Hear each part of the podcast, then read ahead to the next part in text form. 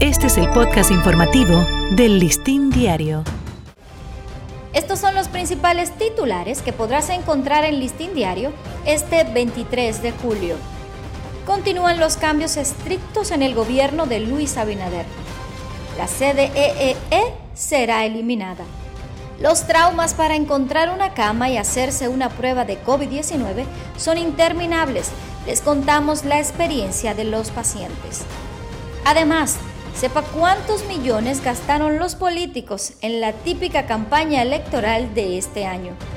Retiran los buhoneros instalados en la estación del metro Mamá Tingó. Entérese cómo ha sido la segunda noche del toque de queda.